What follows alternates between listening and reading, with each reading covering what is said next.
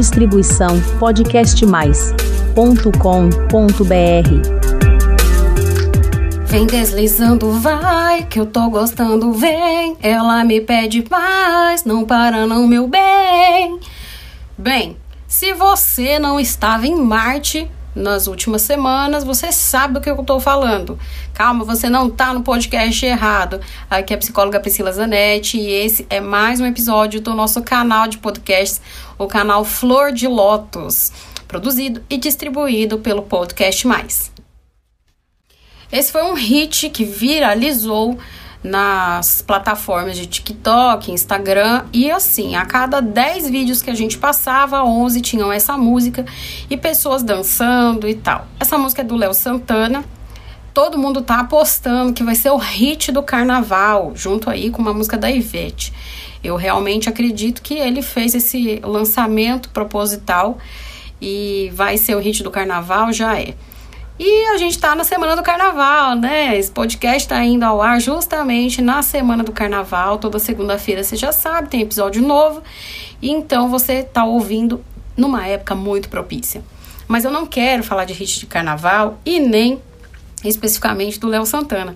Quero continuar aquele papo sobre a autoestima do homem hétero. A gente falou na semana passada da autoestima do homem hétero top. Eu mencionei aí algumas coisas, né, sobre o homem hétero, sobre as mulheres e hoje eu quero continuar falando. Porque além de viralizar, um monte de gente fez a trend e fez também muitos memes, muitas coisas. Então, homens reclamando, falando que onde já se viu, porque não bastava ele cantar, ele ainda dança, o cara tem 2,10 metros de altura, tenta de jeba. É umas coisas tão engraçadas, gente. E falando, não, porque a, a mulher pega e vira e fala, quero um padrão Léo Santana. Não, é impossível.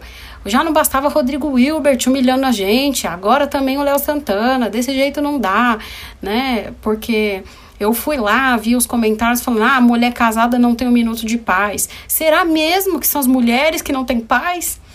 E eu achei muito engraçado, né, esse vídeo desse cara.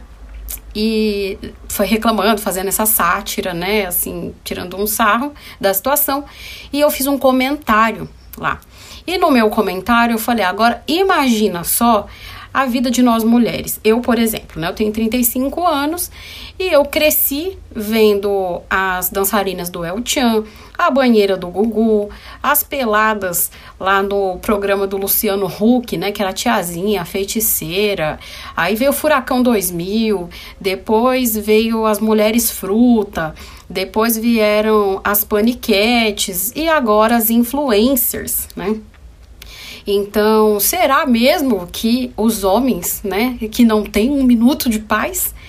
E aí, esse meu comentário deu mil curtidas. Mil curtidas nem no meu Instagram pessoal eu nunca tive mil curtidas em um post. Mas nesse comentário eu tive um monte de gente se identificando, os homens falando, pô, não dá para competir, nossa, eu não tinha pensado por esse lado. E as mulheres falando, nossa, é isso mesmo, é isso mesmo, o melhor comentário, é isso mesmo. Agora eles que lutem, enfim. Então eu gostaria muito de conversar sobre os aspectos da autoestima e da mídia. Há muitos anos atrás, eu fiz um trabalho, participei de um trabalho acadêmico muito interessante falando sobre a construção sócio-histórica da bulimia, sim, né, como se fosse um processo sócio-histórico, uma doença que veio por conta de cultura. Eu não sei se vocês conhecem, mas existe um, uma pesquisa em psicologia super interessante, acho que dos anos 80, que foi a seguinte: foram para as Ilhas Fiji antes da chegada da mídia lá e relatavam, né, perguntaram ali para as mulheres, para as meninas, como que elas se sentiam em relação à própria aparência. Todas estavam felizes, satisfeitas ali com seus corpos, com a sua aparência e se achavam pessoas bonitas. Agora, alguns anos depois, né, veio a Parabólica, veio também a revista L, aquela revista de moda. E deram um tempinho ali, acho que de cinco anos, para que as pessoas, né, ali consumissem a mídia. Eu realmente não lembro se foi 5 ou 10 anos, mas era um estudo longitudinal. Voltaram e falaram com os mesmos sujeitos, né, na verdade com todo mundo ali da ilha, e simplesmente tinha aparecido casos de distorção de imagem, de anorexia, de bulimia e as pessoas começaram a fazer dietas enlouquecidas e estavam insatisfeitas com a própria imagem. Esse estudo é super emblemático porque mostra o quanto que a nossa autoestima e a nossa autopercepção é muito moldada pelo que, que a gente vê o tempo todo, né?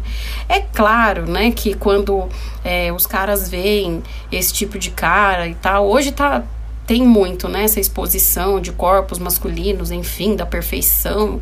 Existe muito mais do que tinha antes, só que mulher, desde que o mundo é mundo, ela tem essa cobrança. Então é absolutamente diferente a autoestima de um homem e a autoestima de uma mulher. Tem duas coisas, né? Eu estava lendo um livro e achei super interessante falando que socialmente falando, a gente fala que um homem, para ser bem-sucedido, ele tem que ter carreira e dinheiro. São as duas coisas que cobram muito de um homem, que ele seja bem-sucedido nessas áreas, então ele gabaritou, né? Então ele zerou a vida. Já uma mulher, ela tem que o quê? Ser bonita e ser bem-sucedida no amor. De preferência ser mãe também, né? Então percebem a diferença e o peso que isso tem? É claro que as mudanças sociais vieram e tal, e aí não tiraram essas, esses pesos das costas das mulheres e ainda acrescentaram que ela também tem que ter carreira e dinheiro, ou seja, só acumulou problema, né, para nossa vida. Mas Vamos falar aí do recorte da autoestima. Você que me ouve, seja você homem, seja você mulher, como que é a sua autoestima? Com base no que que a sua autoestima ela está sedimentada? Você sente que a sua autoestima ela flutua, ela muda de acordo com o que você vê? Muito provavelmente sim, só que você não percebe.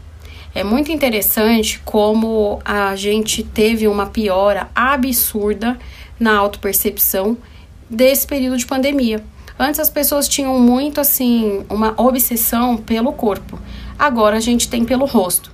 É esses essas lentes de contato no dente que fica parecendo Mentex, né, dente de chiclete Adams. O rosto com harmonizações faciais, que fica todo mundo com a cara do boneco do Cepacol. É, agora eu entreguei, né? Que eu sou geração anos 80 e 90. Senão, se você não sabe que é o boneco do Cepacol, joga no Google que você vai saber. se você é jovem demais e não sabe. É a cara de todo mundo hoje em dia, né? E por que, que isso aconteceu? Na pandemia, todo mundo começou a trabalhar de casa, estar exposto em câmera o tempo todo. E a gente, quando tá frente à câmera, tem muito o hábito de olhar para nós mesmos. Então, se você tá ali numa conversa, dificilmente a pessoa olha no olho do, da outra, ela fica se olhando. Como que ela tá, como que o cabelo dela tá, como que a pele, como que a iluminação. As pessoas, elas têm essa tendência, né? Então, usa ali a câmera como um espelho e aí começa a ficar cada vez mais insatisfeito. Porque, claro, né? Surgiu essa, essa dor, digamos assim, uh, ou inventaram essa dor uh, na sociedade e só foram reforçando para o quê? Para vender, né? Você tem que entender que tudo que você vê na rede social, na internet, propaganda, é para te despertar um desejo que não necessariamente é uma necessidade, mas vendem como uma necessidade, como se você não pudesse viver sem aquilo, para que você compre, para que você gaste o seu dinheiro. Então, o tempo todo estão dizendo que você é fracassado, que você é infeliz, que você é feio, que você é gordo demais, magro demais, que você não tem o cabelo suficiente, que você, enfim, precisa comprar coisas. Essa é a lógica do sistema. E com isso, quantas vezes você viu uma trend, viu alguma coisa falou, pô, eu queria ser assim, né? Eu queria ter tal corpo, eu queria ser assim. Pode ver. Se você começa a seguir pessoas, né, que são aí, é, expõem muito o corpo, a própria imagem, influencers, enfim, vão aparecer é, propagandas propagandas, e até elas mesmas vivem, né, de fazer propaganda. É cinta, charme agrescedor, cosmético, é, gelo para passar na cara, que custa 300 reais. Coisas surreais que colocam que você precisa. E eu vou te contar uma coisa. Você não precisa nada de nada disso. Você não precisa. Mas Priscila, não tem como eu não me sentir mal vendo tudo isso. Eu não estou dizendo que é fácil, mas é possível. Primeira coisa, você tem que responder essa pergunta aqui, que é a chave de tudo para sua vida. Quanto das tuas ideias são realmente tuas? E eu já falei sobre isso em alguns podcasts que eu falei sobre autoestima aqui.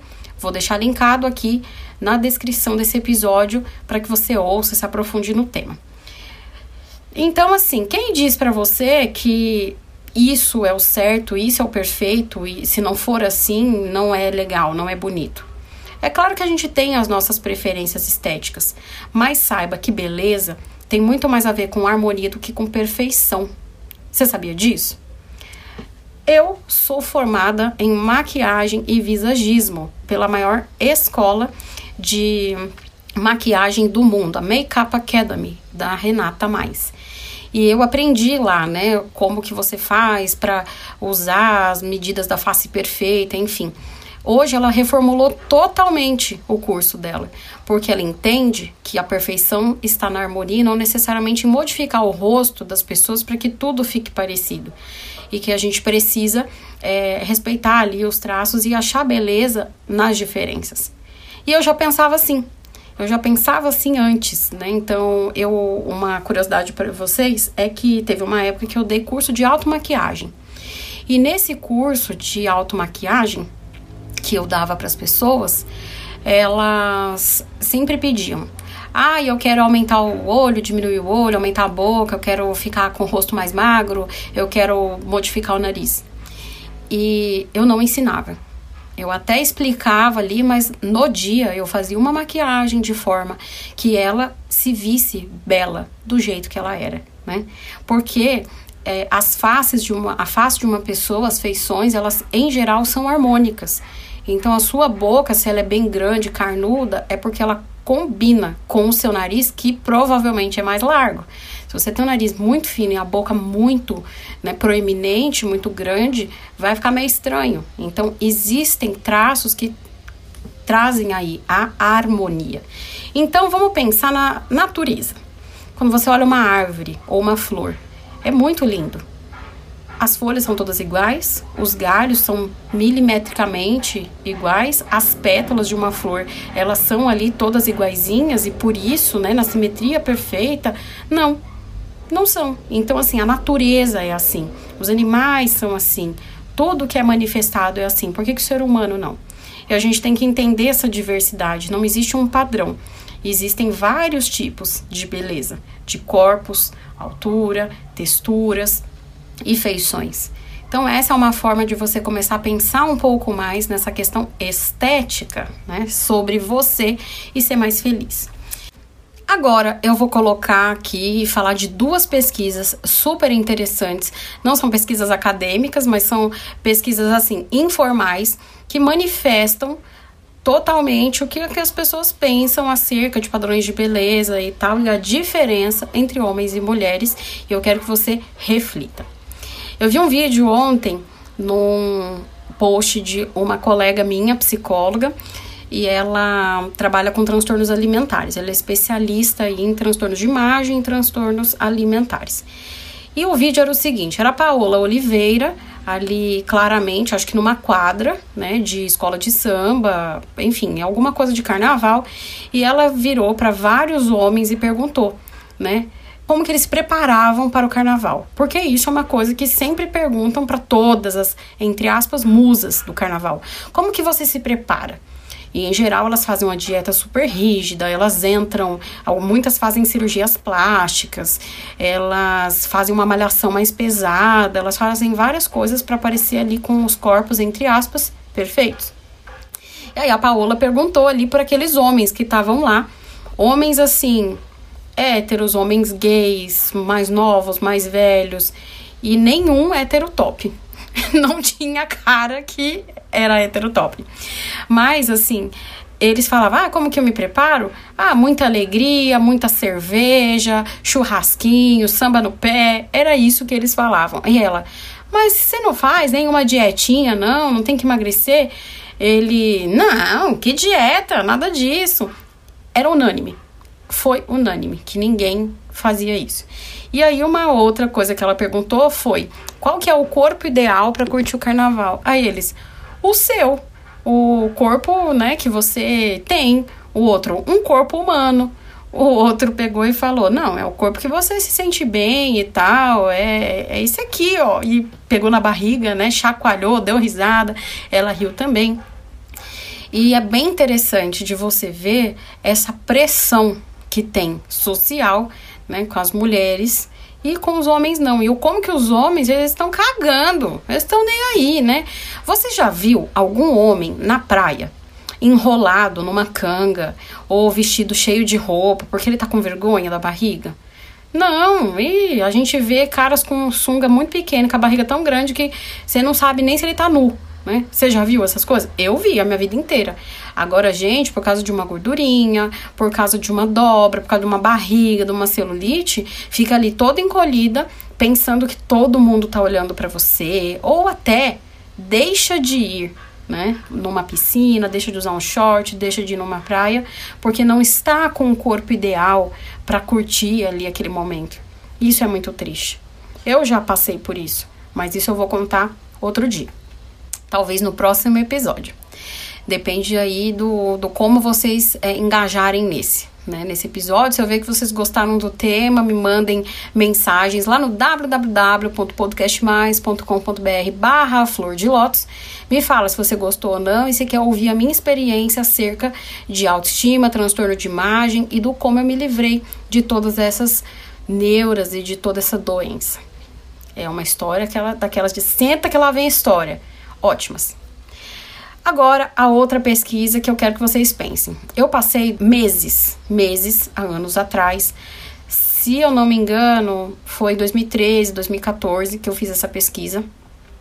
E todo táxi, Uber, homens que eu encontrava pela rua aleatórios, ou homens que eu atendia, eu perguntava isso, falava que era para uma pesquisa. E eu perguntava para eles o seguinte: Imagine a situação você tem que ir para um casamento. Você foi convidado para ser padrinho e tal, e você não serve lá numa roupa determinada. Você faria uma dieta de fome, assim, só líquido, shake, essas coisas por uma semana para entrar na roupa? Não, claro que não. Compra uma roupa maior. Mais fácil, né? Ah, tá. Próximo. Falei, você gostou muito de um sapato e você quer aquele sapato do custo, mas ele é super desconfortável. Quando você coloca e ele arranca o couro assim do, do seu pé, ele dá bolha, é, você fica ali 10 minutos com ele, parece que você tá gangrenando seus dedos, começa a subir uma dor para a perna. Já na loja você já percebe que aquilo vai te dar problema. Você compra só porque é bonito e aguenta a dor? Claro que não, moça. Cada uma que pergunta. Próxima pergunta. Tem alguma coisa que você não gosta muito em você? O que, que você gostaria de mudar? Barriga, nariz? Em geral era isso que eles falavam, né? Falei, você gastaria cerca de 10, 15 mil reais numa cirurgia plástica, anestesia geral, passaria muita dor, etc. Eu explicava sempre o pós-operatório, os riscos. Para poder se livrar desse defeito seu que você julga ter, Claro que não, moça. Com esse dinheiro, sei lá, vou reformar minha casa, vou viajar, invisto, troco de carro. Beleza. Próxima pergunta.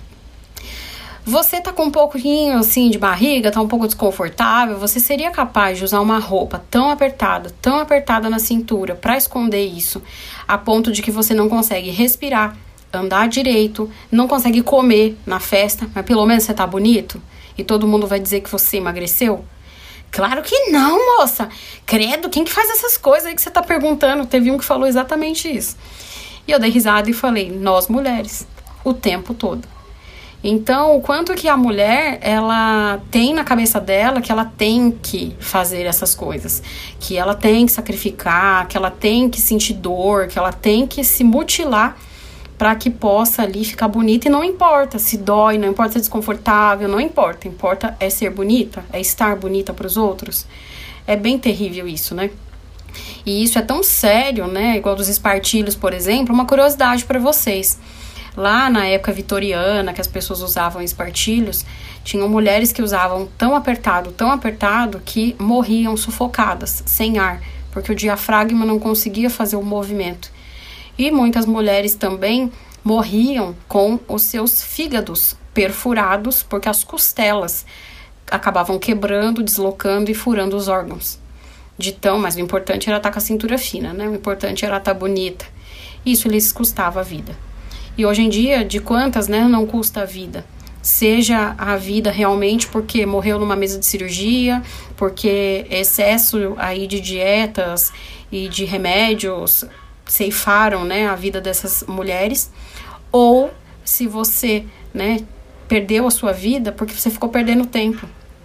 Você perdeu sua vida porque justamente você é tão controlada por tudo isso que você perde oportunidade.